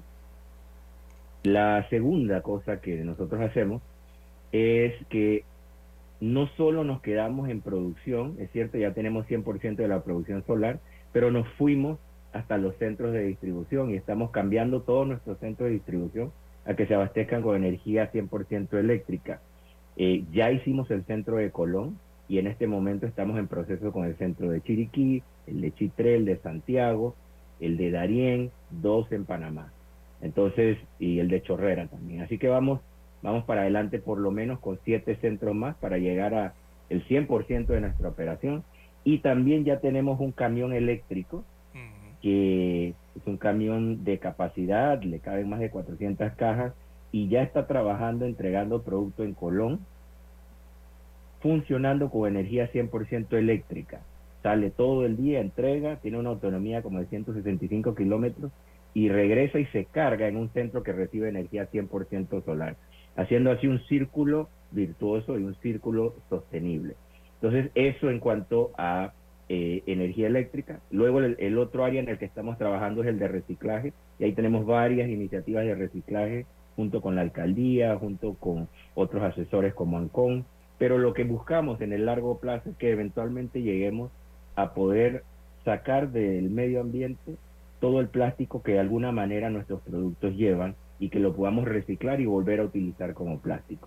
Y el tercero es el cuidado del agua, y ahí donde estamos eh, en cuidado del agua, estamos cuidando algunos medios ambientes en Panamá, bosques, eh, donde no estamos haciendo nada más que asegurar de que ahí hay árbol y que esos árboles generen más agua de la que nosotros utilizamos. Y que cuando vamos a utilizar agua dentro de Cervecería Nacional, lo hagamos de manera cada vez más eficiente. Un dato te dejo sobre el camino recorrido ahí. Hace años atrás, 15 años, Cervecería Nacional utilizaba 10 litros de agua para producir un litro de cerveza, porque hay que lavar la botella, porque hay que generar vapor, limpiar las máquinas, etc. Hoy se utilizan 2.8 litros de agua para hacer un litro de cerveza. Y seguimos empujando a llegar a un sueño en el que eventualmente ojalá podamos usar un litro para hacer un litro. Muy bien. Eh, eh Oliver. Sí, adelante. Los derechos humanos es muy importante en todos los aspectos de la vida en la tierra. No hablemos solo de Panamá, sino a nivel internacional. Pero tratándose ahora del tema corporativo de la cervecería nacional, ¿cómo están abordando los aspectos de reclutamiento de nuevos talentos para la empresa, la promoción de la igualdad de oportunidades y la equidad de género dentro de la organización en la que usted está imbuido laborando arduamente? Gracias, Juan Eh, yo resumiría eh, el esfuerzo que Cervecería Nacional hace con respecto a su gente en una palabra, y es meritocracia.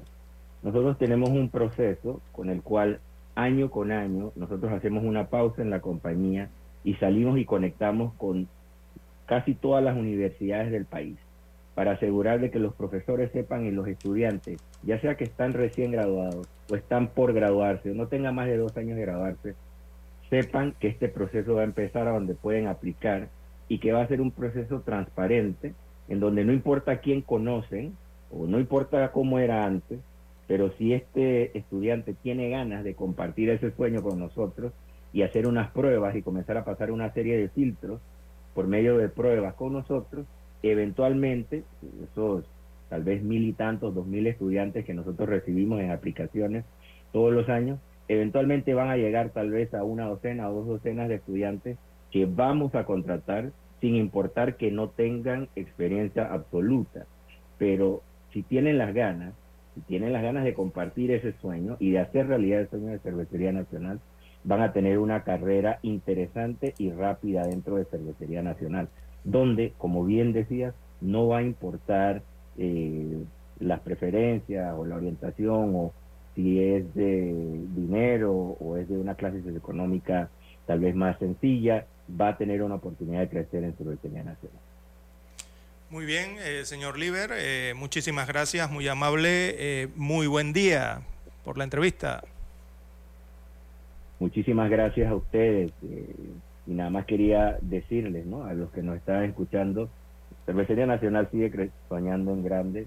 Nosotros invitamos a que todos los demás que están ahí afuera también sueñen en grande porque esa es la única manera de hacer proyectos interesantes y de alto impacto y que cuando estemos soñando y estemos brindando por esas cosas que alcanzamos, lo hagamos de manera responsable. Muy bien, Éxito, licenciado Eloy Liber. Éxito en su Muchas gracias. Igualmente. un buen día.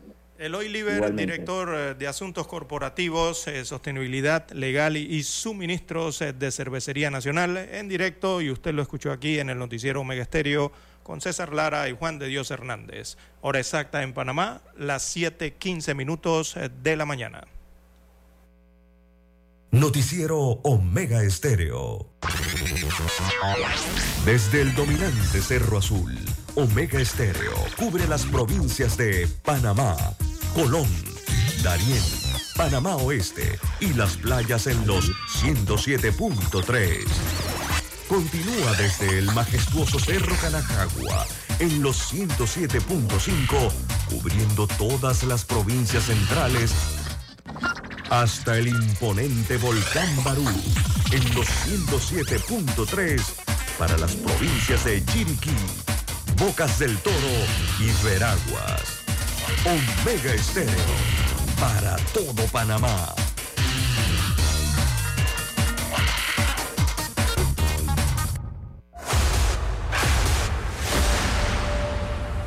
Desde los estudios de Omega Estéreo, establecemos contacto vía satélite con la voz de América. Desde Washington, presentamos el reportaje internacional.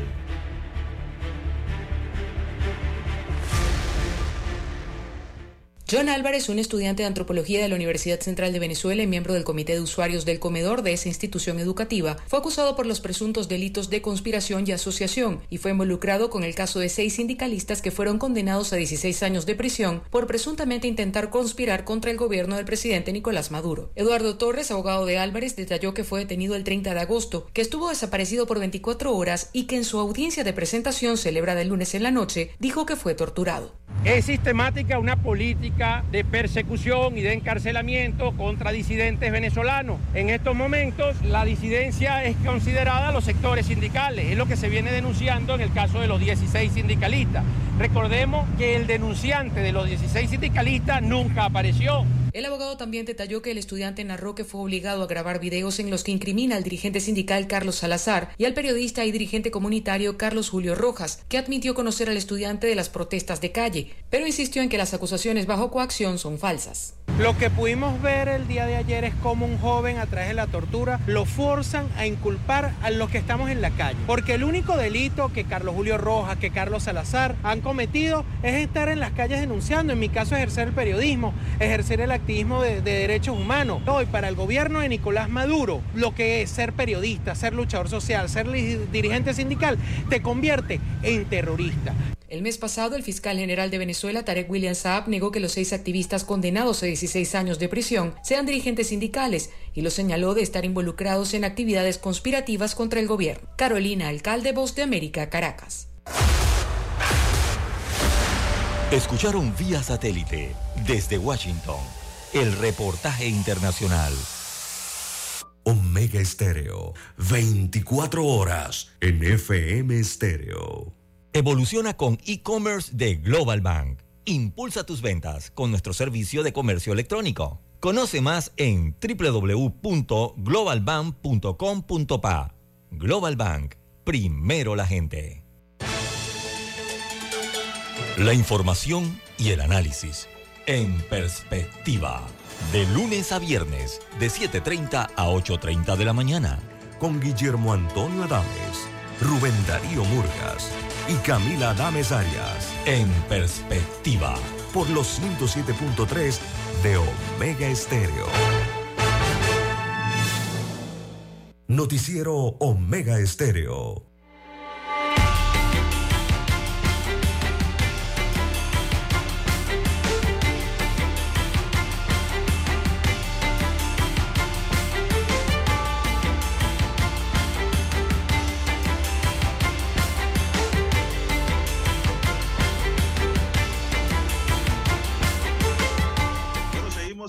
Minutos. Buenos días, Panamá. Están en sintonía de Omega Estéreo, cadena nacional.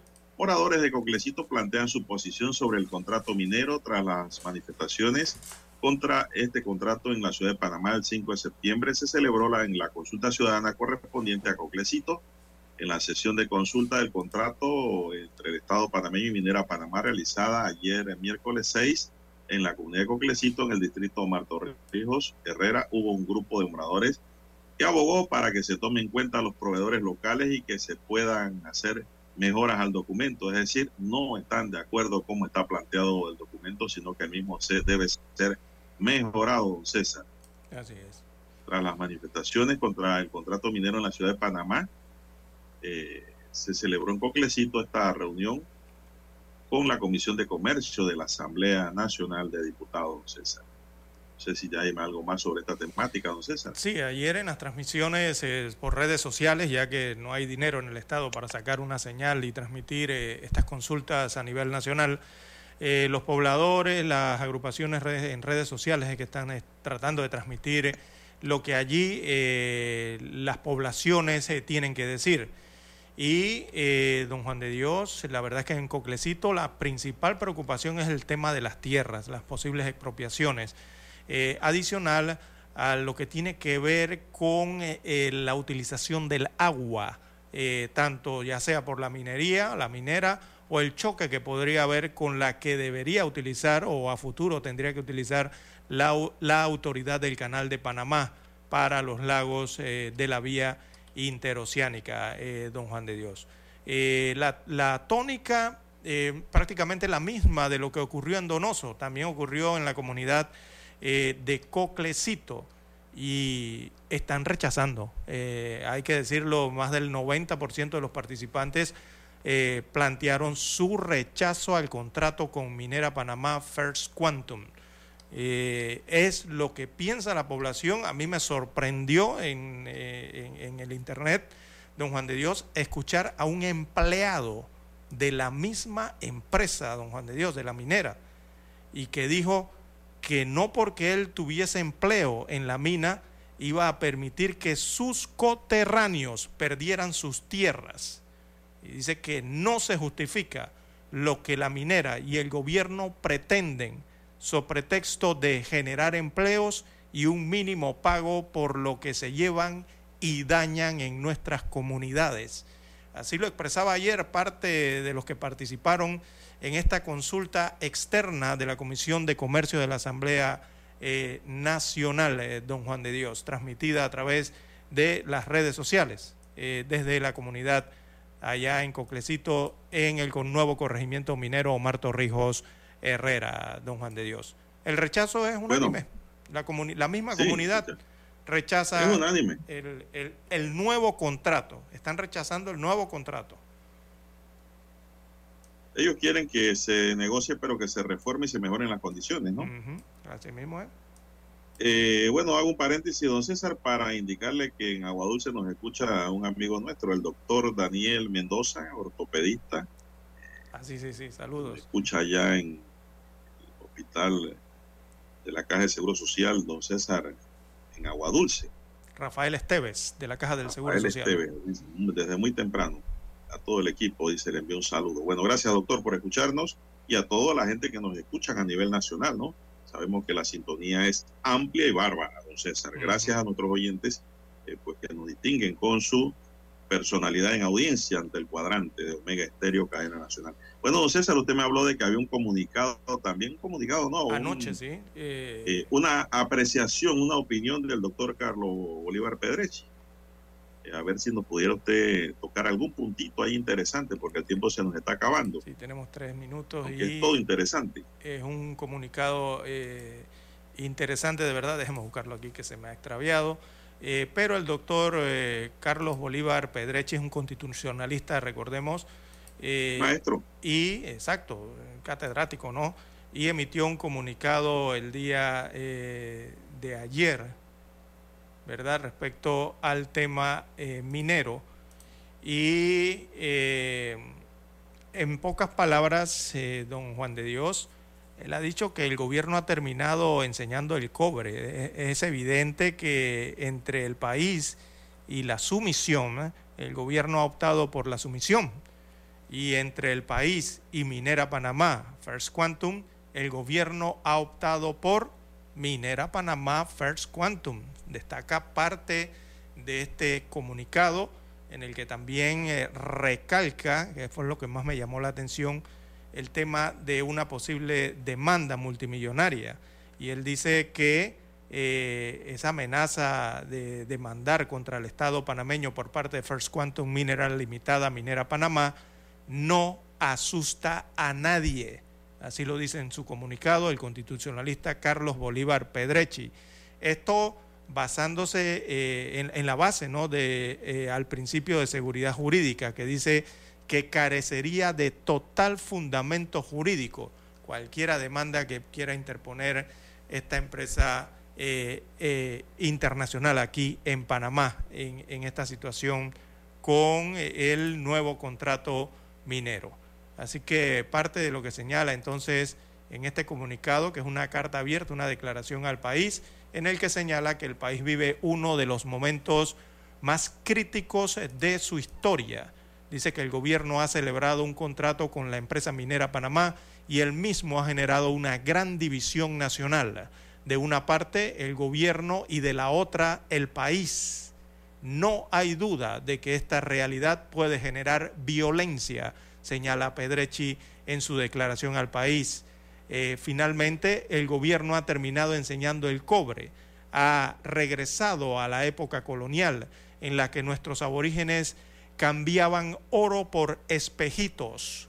Es evidente que entre el país y la sumisión, el gobierno ha optado por la sumisión y entre el país y Minera Panamá, el gobierno ha optado por Minera Panamá. No hay proporción alguna entre la magnitud del aporte panameño en este contrato y los pobres beneficios que el contrato firmado reserva a Panamá frente a los enormes y desproporcionados beneficios que asegura para Minera Panamá. Destaca parte de esa declaración del constitucionalista don Juan de Dios. Bueno, muy bien, don César, se nos acabó el